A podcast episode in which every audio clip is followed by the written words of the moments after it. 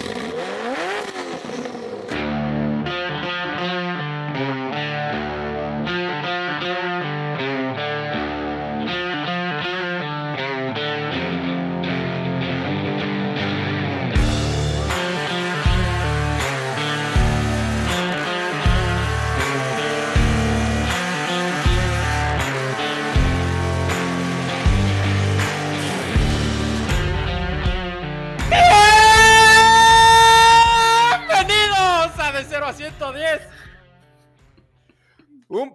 De coches. Buenos días, buenas tardes, buenas noches. ¿Cómo están todos? ¿Cómo estás, enano? Muy bien, Charlie, muchas gracias. Un, un gusto, como siempre, oír tu grito de guerra. ¿Tú cómo estás? Muy bien, muy bien. Ahora no le eché tantas ganas porque la neta, el de la semana pasada sí me jodí la garganta un poco, ¿eh? No quiero, no quiero que eso empiece a ser costumbre. ¿Tú, Boyles, cómo estás? Eh, yo estoy muy bien, gracias. Me, me estás regalando como un nuevo hobby, que es estar atento a ver cómo reacciona el enano a tus gritos, a ver si lo agarras en la pendeja. Es muy divertido. Eh, fuera de eso, todo bien. Muchas gracias, carnal. bueno, amigos, esta semana, como, como bien lo sabrán, y si no lo saben, pues se los contamos, toca semana de especial. Estas, en esta sección, pues elegimos un tema y lo desarrollamos así a profundidad, con nuestras opiniones, etcétera. Y pues en este caso es sobre, para mí personalmente, una de las épocas doradas del automovilismo. Sin spoilearles nada, aquí se los dejamos.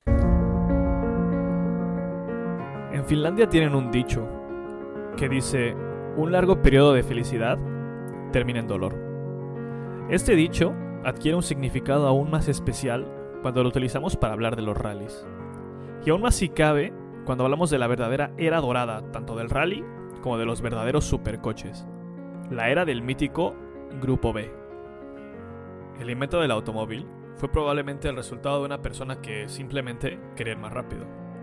El resto es literalmente historia. El primer rally del que se tiene conocimiento data de 1894, la competición de carruajes sin caballo Paris-Rouen. Aunque en realidad no se consideró como una rama del deporte motor hasta que se celebró el primer rally de Monte Carlo en 1911. El mítico Rally de Monte Carlo. Tan mítico que hoy en día sigue siendo una fecha clave para el WRC. Aún así, no fue hasta los años 70 que la FIA creó el Campeonato Mundial de Rallys. Y como debe de ser, este primer campeonato empezó con el Rally de Monte Carlo. Seguido por 10 pruebas alrededor del mundo, en lugares como Kenia, Suecia, Costa de Marfil, Finlandia, Portugal y Nueva Zelanda, las cuales, según cuentan, fueron verdaderas pruebas entre hombre y máquina. In the 1970s, the sport of rallying had changed from gentle road-going competition to high-speed action. It was faster, more glamorous, and much more specialized than ever before. The start of an exciting age for a very exciting sport. El primer ganador de un campeonato mundial de rallies fue un francés. En concreto, un coche que acaba de tener un remake. Este remake ha enamorado a jóvenes y viejos. Ha sido un verdadero tributo a la máquina de antaño. El mítico Alpine Renault 110. Durante los años 70 hubo otros coches que merecen ser mencionados, como el legendario Lancia Stratos y uno de los coches más exitosos de la historia de los rallies, el Ford Escort RS. Alpine Renault was completely different, run on Gallic flair and emotion. The ultralight rear-engine cars had been fragile in the 1960s, but Jean Rodellet's Dieppe-based team made steady refinement to the rear-wheel drive glass fiber bodywork. Estos coches, aunque ahora son legendarios, por sí mismos no fueron suficiente para darle a los rallies el empuje que necesitaban para volverse uno de los campeonatos más importantes del mundo motor. Hicieron falta las manos de leyendas como Hannu Mikkola, Björn Valdegård, Ari Vatanen y Roger Clark para darle este último empujón. Fueron ellos quienes hicieron famoso el estilo que ahora es ley, el pilotaje de lado. Corte A, 1982. La FIA decide instaurar dos grupos en el campeonato.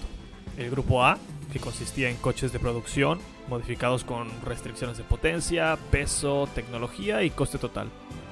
El modelo tenía que ser producido en masa, por lo menos unas 5.000 unidades al año, y debían de tener 4 asientos. Por lo tanto, el objetivo del grupo A era atraer a muchísimos equipos privados y así incrementar la participación en los rallies.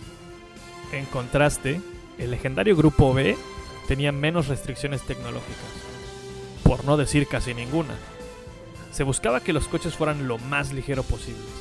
No había ninguna restricción en cuanto a materiales innovadores y lo más importante, tampoco había ninguna limitante para añadir sobrealimentación a los coches, lo cual resultó en un incremento bestial en la potencia de los coches. De 250 caballos que tenía el coche más potente de 1981 a los más de 500 caballos en promedio de los coches del Grupo B en 1986. No hay mejor forma de describirlo. La era del supercoche había llegado. Y aunque la FIA había hecho legal la tracción integral desde 1979, los fabricantes lo descartaron pensando que era demasiado complejo, costoso y pensaron que no valía la pena. Todos, excepto Audi.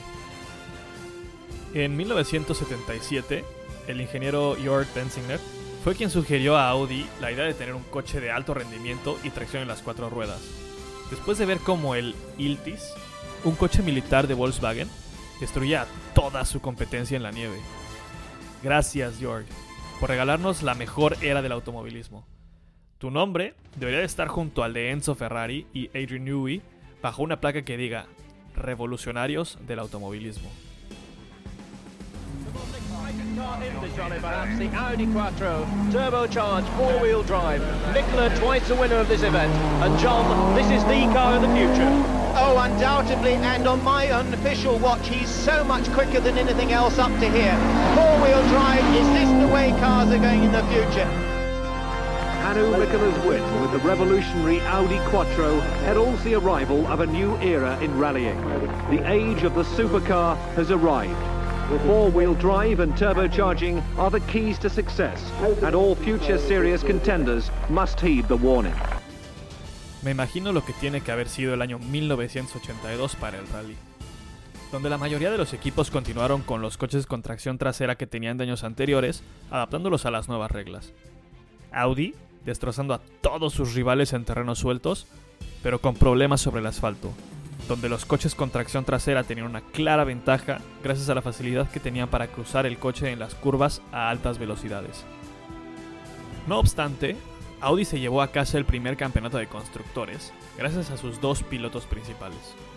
La que para mí ha sido y será la mejor piloto de la historia, la francesa Michelle Mouton, y al finlandés Hannu Mikkola quienes consiguieron un muy digno segundo y tercer lugar en el campeonato respectivamente.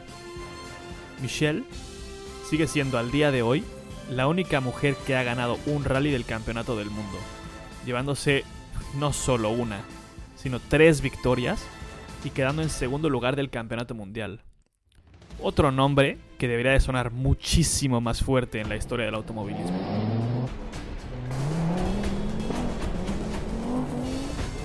Was sure something will happen, you know, because Harry, you know, didn't want to be beaten by me. I look at Fabrice and I said to her, one of us will make a mistake. So we will start like if it is the first stage of the rally.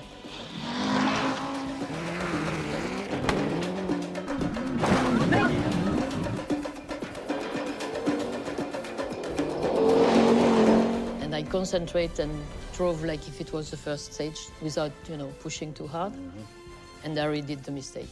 Mm-hmm. So finally I won the rally. And I just remember, of course, it was fantastic, and the, the mechanic were crazy. Oh, they put flowers on my bonnet and everything. It was really a really hard time and a very good time because it was really an incredible first time for a woman winning in the uh, World Rally Championship. And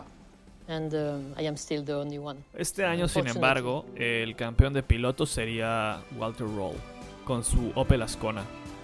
Sería la última vez que el fabricante alemán presentaría un coche ganador para los rallies.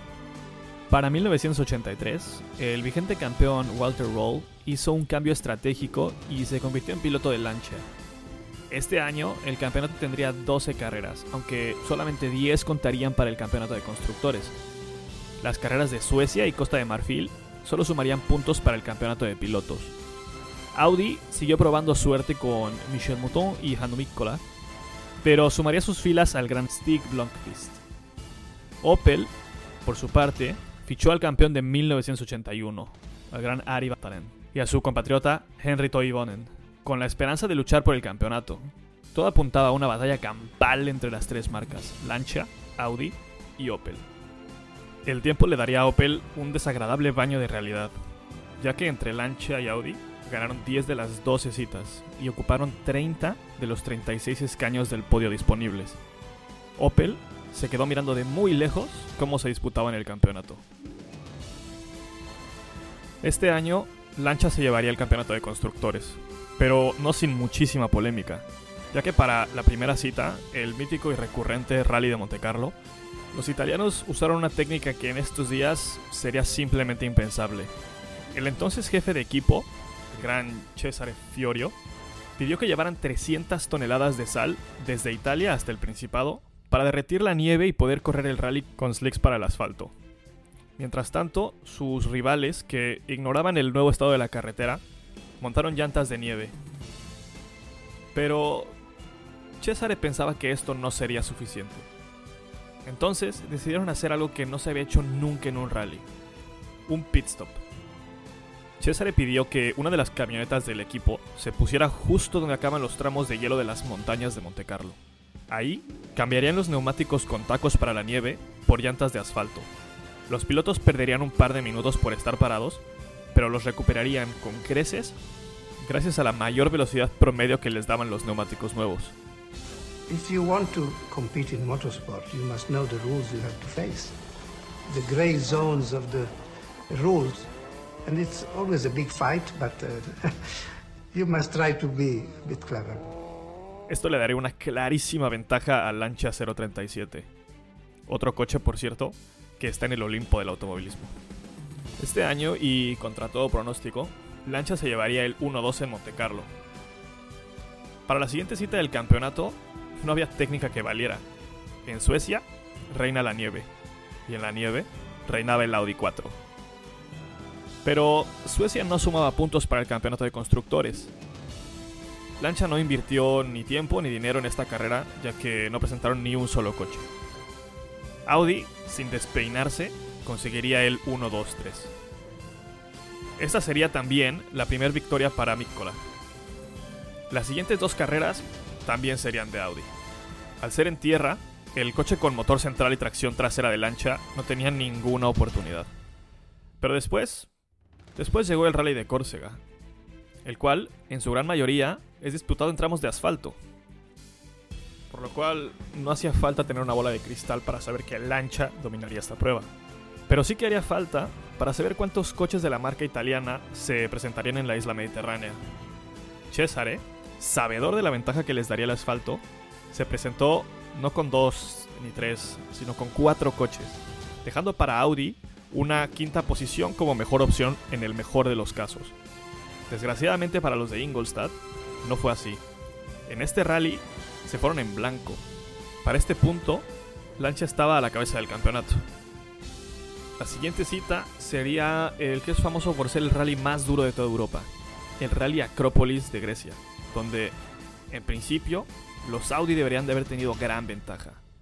Pero esta vez sería la suerte la que ayudaría a Lancia, ya que el Tour griego estaría plagado de averías para los alemanes. Lancia repetiría el 1-2 de Montecarlo. La rivalidad siguió dejando grandes batallas, pero Lancia se encontraría con un problema que ni siquiera Cesare Fiorio podría solucionar. Walter Roll se negó a pilotar el 037 en el Rally de Finlandia, famoso por ser el rally con más saltos de todo el calendario. I didn't like to go to Finland because I, I, I don't like jumps. Because, you know, if I want to fly, I would be a pilot and not sitting in a car. That's no way. Sin Roll, Lancia sabía que sus opciones para ganar en Finlandia eran exactamente cero. Una vez más, Lancia decidió ahorrarse esta cita, porque matemáticamente Aún sin sumar puntos en Finlandia, los torinesi podrían ganar el campeonato de constructores en el décimo encuentro de 1983. Ni más ni menos que en San Remo. Ni más ni menos que en casa. Una vez más fue Cesare Fiorio quien saldría a la defensa de Lancha con un par de estrategias que aunque no eran en sí ilegales, tampoco eran las más deportivas. El mes de octubre es muy seco en la Riviera Italiana, por lo tanto los tramos del rally representaban un problema para cualquier coche, excepto para el que saliera primero. El problema era la gran estela de polvo que dejaba a su paso cada coche, una nube café que tardaba más de 3 minutos en desaparecer al salir en intervalos de un minuto, hacían que la visibilidad de los pilotos y copilotos fuera muy limitada, restringiendo así la velocidad que podían alcanzar por su propia seguridad. Fiorio, en esta ocasión, tuvo una idea que no fue muy exitosa. Pidió que instalaran unos cepillos gigantes debajo de una de las camionetas del equipo y la mandó a cepillar todos los tramos. Pero la cantidad de polvo era tal que esta estrategia no tuvo ningún resultado. Aún les quedaba el plan B. Cuando Walter Roll, Mark Wallen y Attilio Ortega llegaban al checkpoint de salida, fingían algún fallo técnico. Algo como un fallo en el arnés de 5 puntos, problemas para cerrar las puertas, problemas con las ventanas o cualquier cosita que no fuera un motivo de descalificación, pero que justificara salir un poquito más tarde, ganando un ridículo par de minutos que en los primeros tramos significaría que al menos no perderían mucho tiempo contra los Audis por las condiciones del trazado. Pero los jueces son jueces por algo, muy tontos tampoco serán.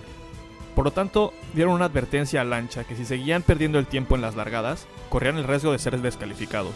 No puntuar en San Remo pondría muy cuesta arriba su camino hacia el campeonato mundial. Estos siete días, del 2 al 8 de octubre de 1983, el equipo italiano nos daría un ejemplo práctico de por qué nunca debes de subestimar a tu rival. La motivación de ganar un campeonato mundial en casa seguro tuvo algo que ver, pero las manos de Walter, de Marcu y de Attilio, y el simple hecho de que el Lancia 037 es y será uno de los mejores coches que ha puesto sus neumáticos sobre esta tierra, dieron un golpe sobre la mesa, llevándose el 1, 2 y 3 respectivamente. Looking back in my career, it was maybe the best rally in my life I have done. It was just like, like a dream.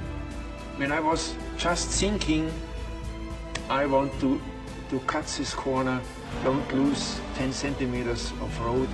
The car was going exactly on this point and it was flowing. It was just, nobody can beat me. Driving a Lancia, it, it's a perfect thing because it, it doing exactly what you want.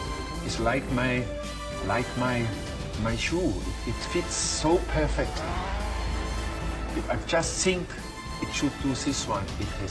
Conducir un lancha es perfecto, dice. Seguro que lo es, Don Walter, cuando conduces un lancha que fue campeón del mundo en 1983. Sin embargo, ese año el campeón de pilotos sería Hannu Mikkola, a bordo de un 4, que a mitad de temporada fue sustituido por la versión A2. Demostró ser un competidor mucho más fuerte al 037 y a las tácticas de lancha.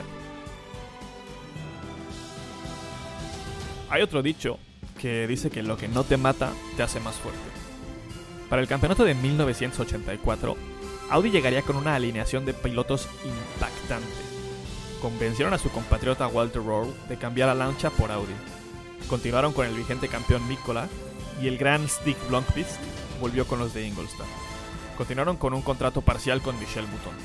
El Rally de Monte Carlo de 1984 repetiría campeón, al parecer, esta era la carrera talismán del gran Walter Roll. Aunque desafortunadamente esa fue su última victoria del año, ya que después de unos cuantos abandonos, tomó un papel secundario en el equipo ayudando a desarrollar el Sport 4, que sería el sucesor de la 2, aunque esto no quiere decir que Audi dejaría de ganar. En las primeras tres carreras, Audi se subió a 7 de los 9 escaños del podio, incluyendo los tres primeros lugares.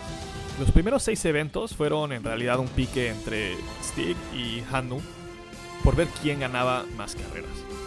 La versión revisada del 037, el 037 Evoluzione, solo pudo ganar en una ocasión.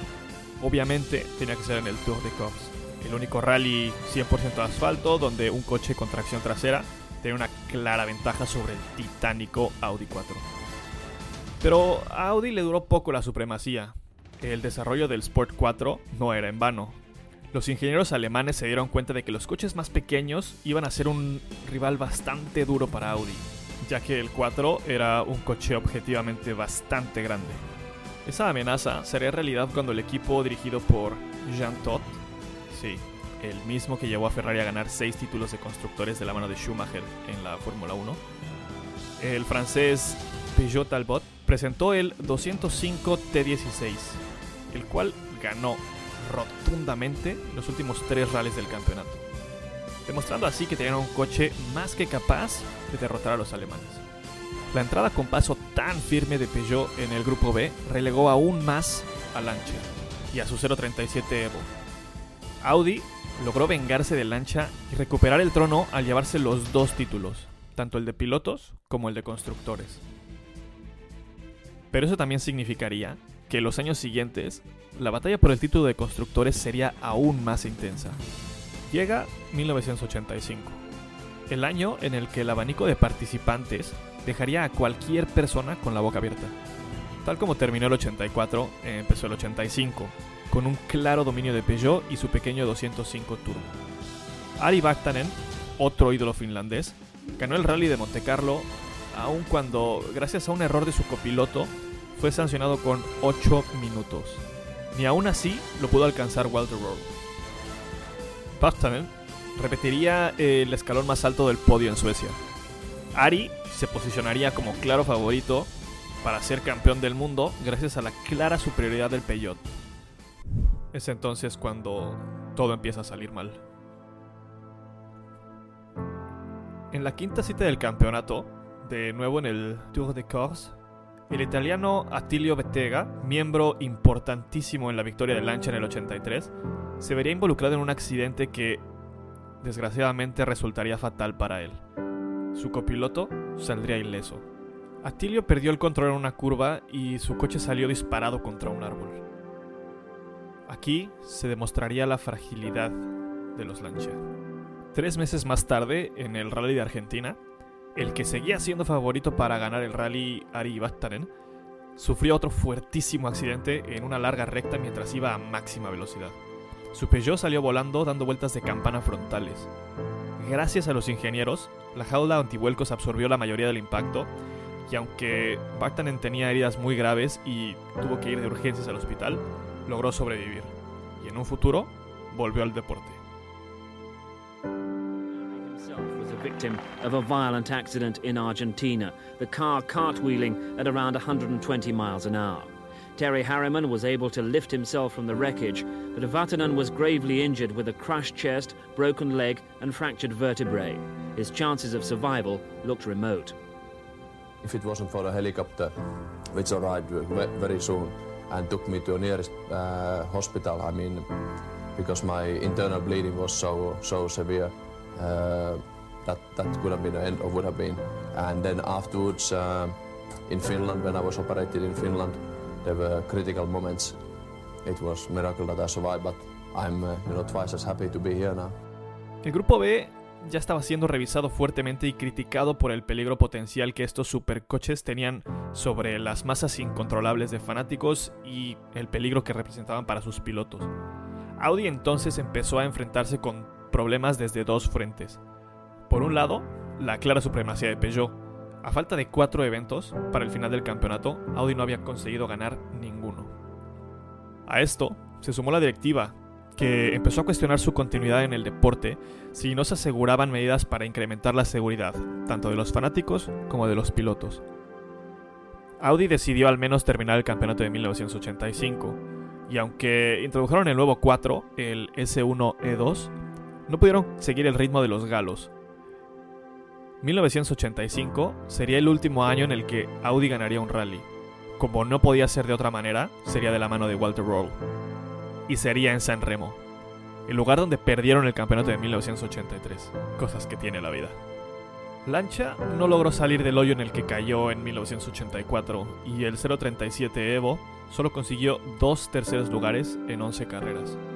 Los italianos estaban impacientes por recibir el relevo del 037 Evo, Por fin, su primer coche con tracción integral, el grandioso Delta 4S, el cual pudieron estrenar en la última cita del campeonato, el Rack Rally de Inglaterra. Lancha se llevaría tranquilamente el 1-2, aunque la corona de constructores se la llevaría Peugeot. Y de pilotos, Timo Salonen, a los mandos del 205 Turbo.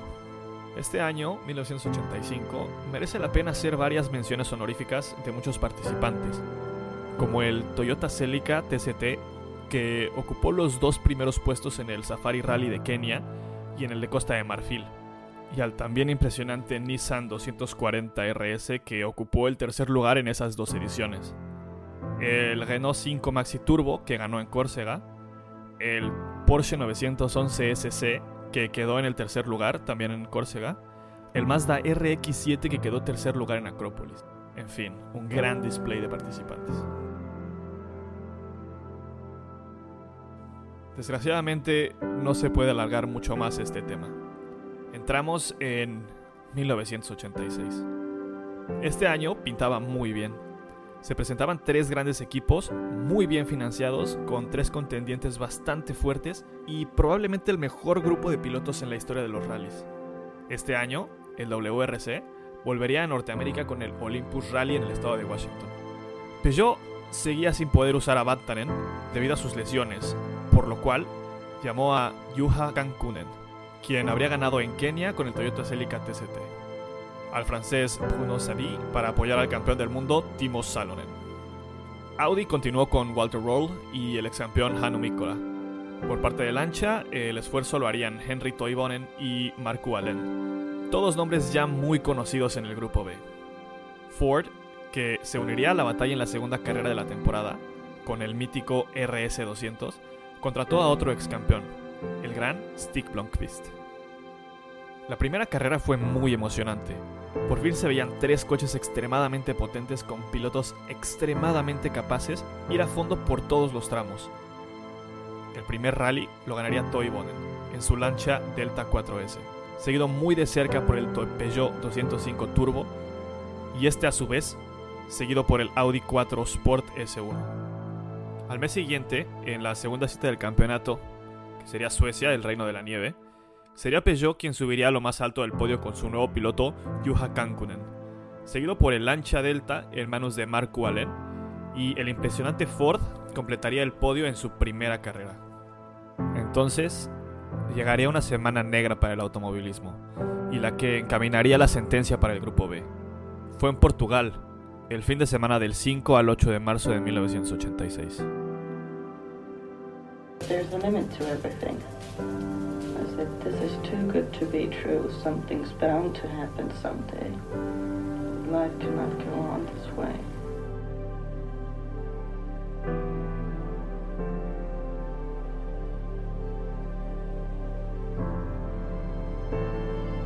You know, they don't care. They are standing on the places where if I go off, I will really kill not one, you know, lot of people.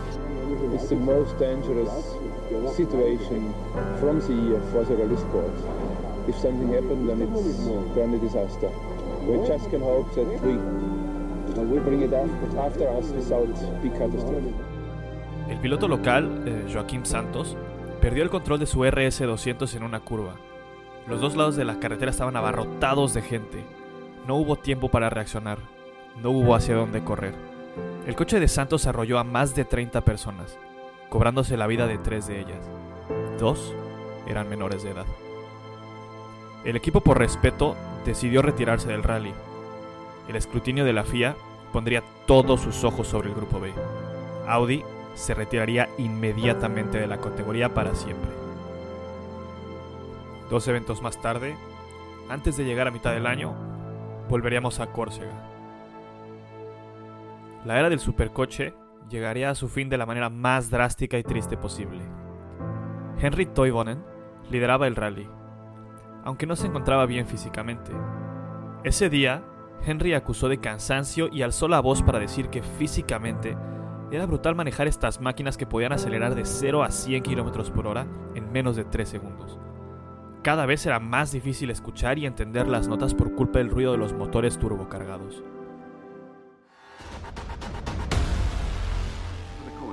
Simple and tough. Vineyards cling to the precarious slopes, farmers till the narrow valleys. And as the last snows recede to the glaciers in this remote and beautiful island, so wildflowers carpet the upland pastures with splashes of multicolored splendor. But strange as it may seem, this tranquil, forgotten land is supercar country.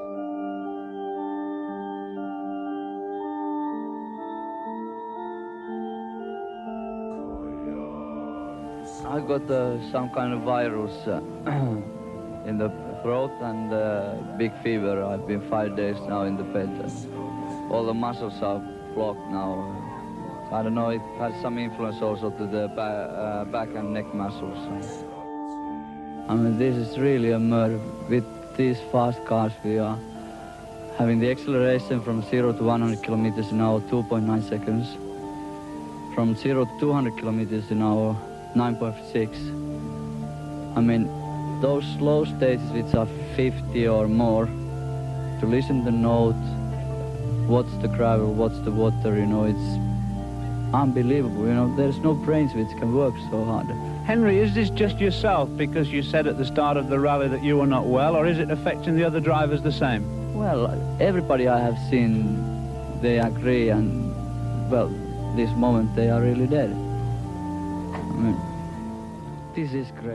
En una etapa que subía una pequeña montaña, perdió el control de su coche. No hay testigos presenciales ni videos que muestren exactamente qué pasó. Solo sabemos que su coche cayó por un barranco, se quedó atorado entre los árboles, algo perforó el tanque de gasolina y una explosión envolvió el Delta 4S con su legendario piloto y copiloto dentro en una gran bola de fuego.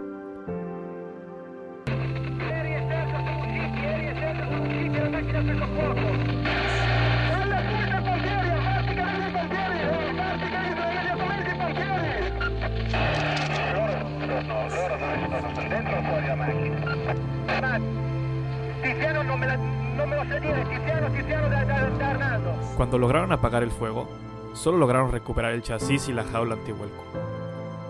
Esta fue la gota que derramó el vaso. Jean-Marie Balastre, quien fuera presidente de la FIA en esos momentos, decidió congelar el desarrollo del Grupo B para más tarde prohibir la temporada del 87. El campeonato, después de semejantes tragedias, se quedaría vacío para mis ojos.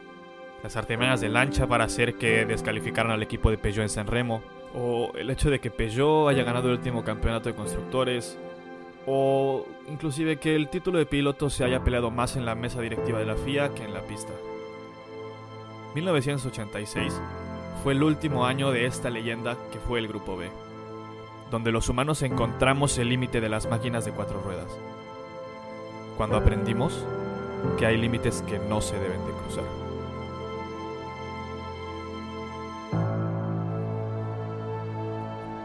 Juha Kankunen, quien fuera el último piloto campeón del Grupo B y continuará compitiendo en WRC llevándose a casa tres campeonatos mundiales más, lo dijo muy claramente. El WRC es para niños.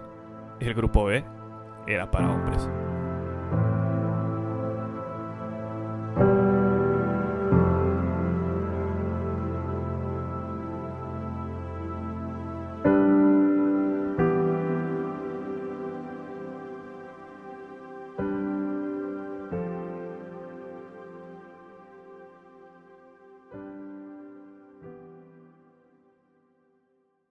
Pues así es, amigos. ¿Cómo la ven? Eh, no sé, viniendo de, de este güey, de las palabras de este güey, que dice que, pues que el WRC de hoy es para, para niños y que el grupo B era para hombres. O sea, no sé, yo quería darles como mi experiencia en el rally cuando fui al, al rally de León. Y es, o sea, sí está muy cabrón cómo ha, cómo ha cambiado la cosa. O sea, la seguridad que hay ahora, sobre todo para los, para los espectadores, ¿no? No te dejan, sea, cuando hay una curva hacia la derecha, no te dejan estar en el lado izquierdo de la pista porque, o sea, recomendarían que no te maten. Entonces, pues ahora las zonas de espectadores están limitadísimas, están súper bien controladas y así. Pero pues, a mí lo que me deja esto a mí es que sí tienen que haber límites y no podemos dejar que, ¿sabes? Que nos vayamos así como nos dejemos ir a desarrollar lo máximo, máximo, máximo. eh, porque, pues sí, las consecuencias están cañonas, ¿no? Creo que es algo que no vamos a volver a ver nunca, jamás, ¿no? El cualquiera que se pueda meter a YouTube, busquen el video que sea, hacia algún resumen de lo que es el grupo B. Las tomas son, o sea, no mames cómo dejaban que eso pasara. El, o sea, se ve, se ve ridículo. Ahí, el que yo viese un, varias tomas de un Lancia 037, ¿no? Siguiendo este coche y es ridículo cómo los aficionados literal están esquivando así a la mitad de la pista, están corriendo para que no los atropellen o sea, a mí me sorprende que haya durado tanto.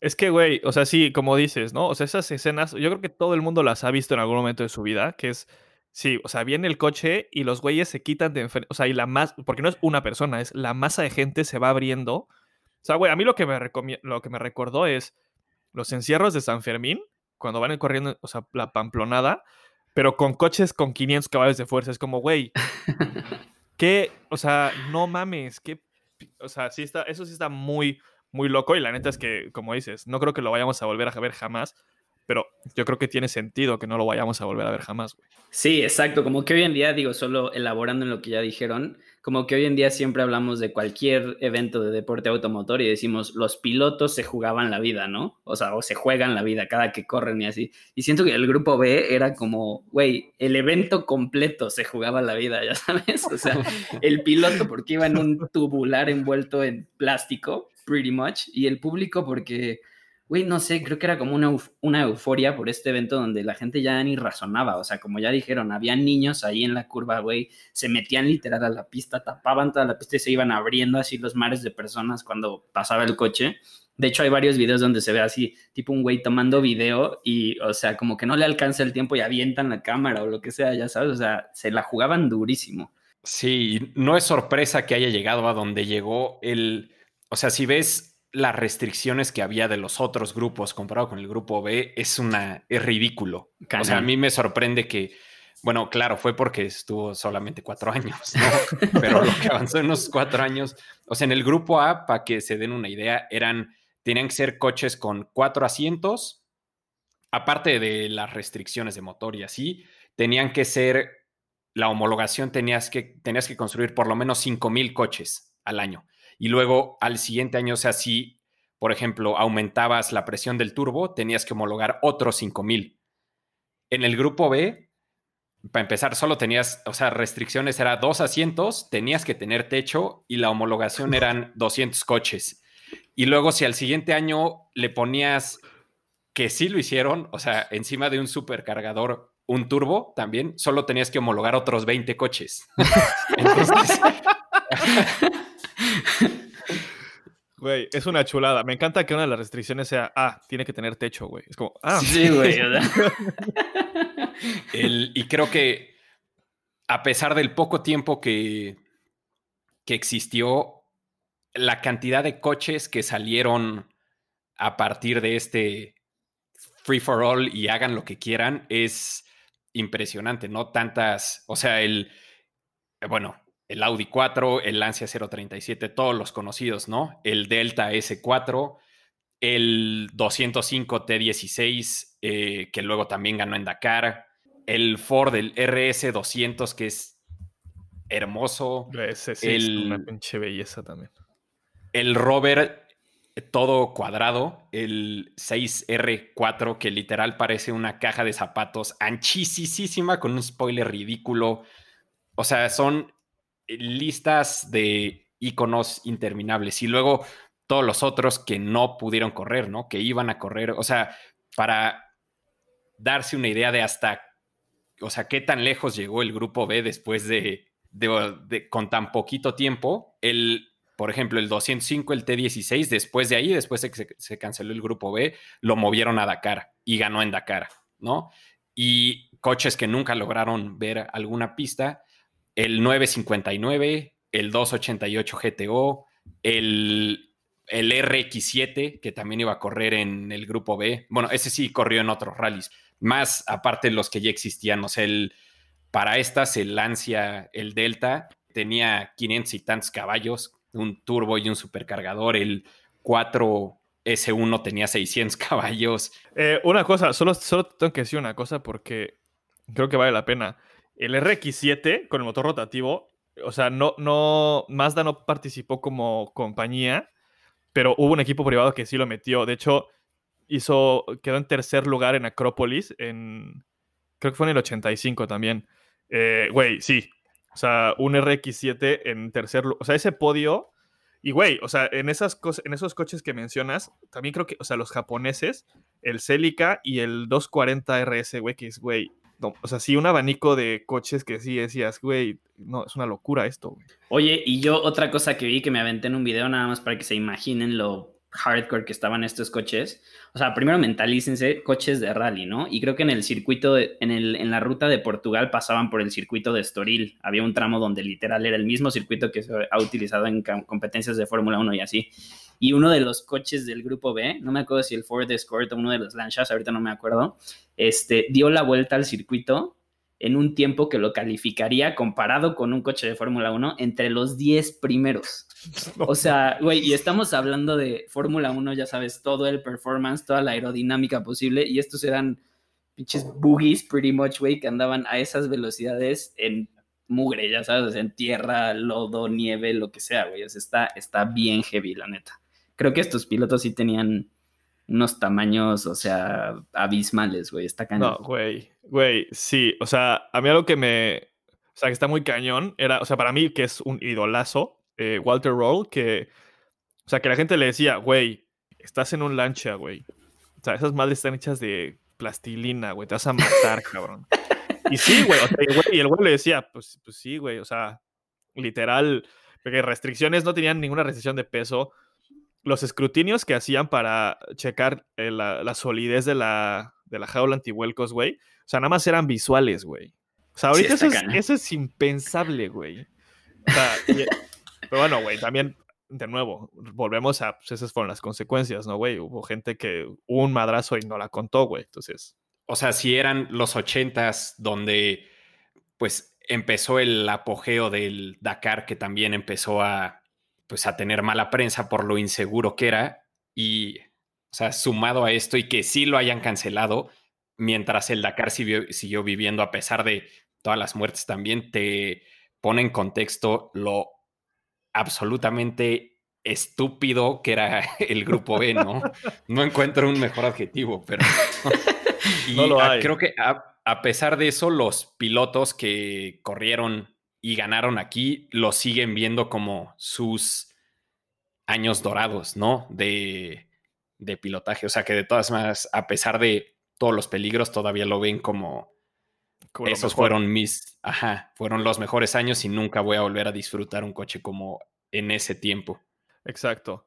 Eh, yo solo quiero agregar una cosilla que me parece que es como importante que, que lo digamos, que, porque a mí me arde muchísimo que el rally no sea más famoso de lo que es. O sea, en realidad, como carrera y como evento deportivo, es, o sea, de las mejores cosas. O sea, yo lo pongo, no sé, Charlie igual y me asesina, güey, pero hoy en día, sobre todo, eh, en mi top 3 de, de eventos de deporte motor son el WEC, el rally y la Fórmula 1, güey.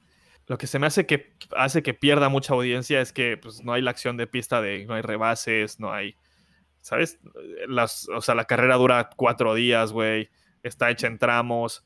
No es muy fácil, o sea, la- así en principio de bote pronto no es muy fácil de entender de, pero ¿por qué este güey sale? ¿Quién va ganando? Condiciones de carrera, restricciones, etcétera. ¿Por qué el tramo son 600 kilómetros, pero son 300 de enlace? ¿Qué quiere decir eso? O sea, entiendo que no es tan fácil, pero aún así, o sea, ah, y sobre todo como van muy espaciados los coches, no hay como una forma de verlo en vivo, ¿sabes? O sea, en la tele me refiero, no como una retransmisión que sea así como muy chingona. Pero de todas maneras, yo siento que el rally debería tener muchísimos más seguidores de los que tiene, porque, güey, como, como carrera es una chingonería. Y ahí sí, los pilotos, güey, o sea, 75% de lo que pasa en el rally son las manos de los pilotos. El coche influye, pero no mames, güey. Ver cómo pasan esos güeyes en carreteras de 3 metros de ancho a 160 kilómetros por hora, güey, es una pinche locura, güey. Y la verdad es que hay pilotos, por ejemplo, me vienen a la mente Kubica y Raikkonen, que son de los del, pues sí, la Fórmula 1 actual, Kubica ya no tanto, pero eh, que han corrido en rallies serios y este y los dos han dicho, ¿no? Que, que no hay punto de comparación entre correr en un rally que correr en Fórmula 1 y que, ajá, justo eso, ¿no? Que a lo mejor como aficionado no notas la diferencia o no, o sea, son tan diferentes que pues te inclinas por uno o por otro, pero que como piloto no hay nada que te pruebe más que un rally. Y a eso, si le agregas ahora arriba de un coche de papel de 600 caballos. y como aficionado, creo que también, ¿no? Ver uno de estos dos eventos en vivo, digo, no es por menospreciar a la Fórmula 1, pero la Fórmula 1 se vive bastante cool, pero pues a final de cuentas ves pasar a los coches dependiendo de dónde estés en la pista, en friega y listo, ¿no? Y cuando ves el rally en vivo, te sientes mucho más metido, o sea, porque pasa el coche mucho más cerca de ti, te avienta las piedras, te empaniza, o sea, como que lo sientes más, lo sientes mucho más. Entonces creo que sí es un evento, la verdad, bastante, bastante cool.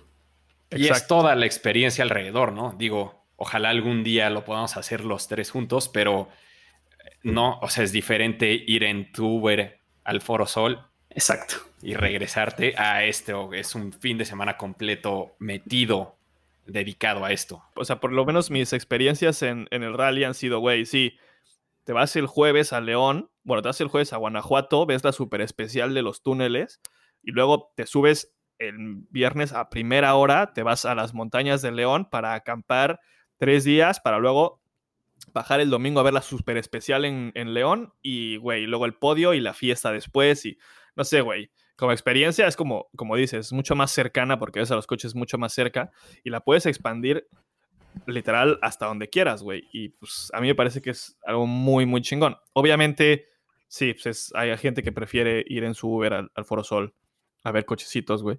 Y hay gente que prefiere pues, hacer algo un poquito más salvaje, pero pues. Bueno, pues esperamos que lo hayan disfrutado. Si nos quieren seguir en redes sociales, somos de 0 a 110 en Instagram, en Facebook, en Twitter, somos de 0 a 1101. Si me quieren seguir a mí, yo soy 110 Charlie en Twitter y en Instagram.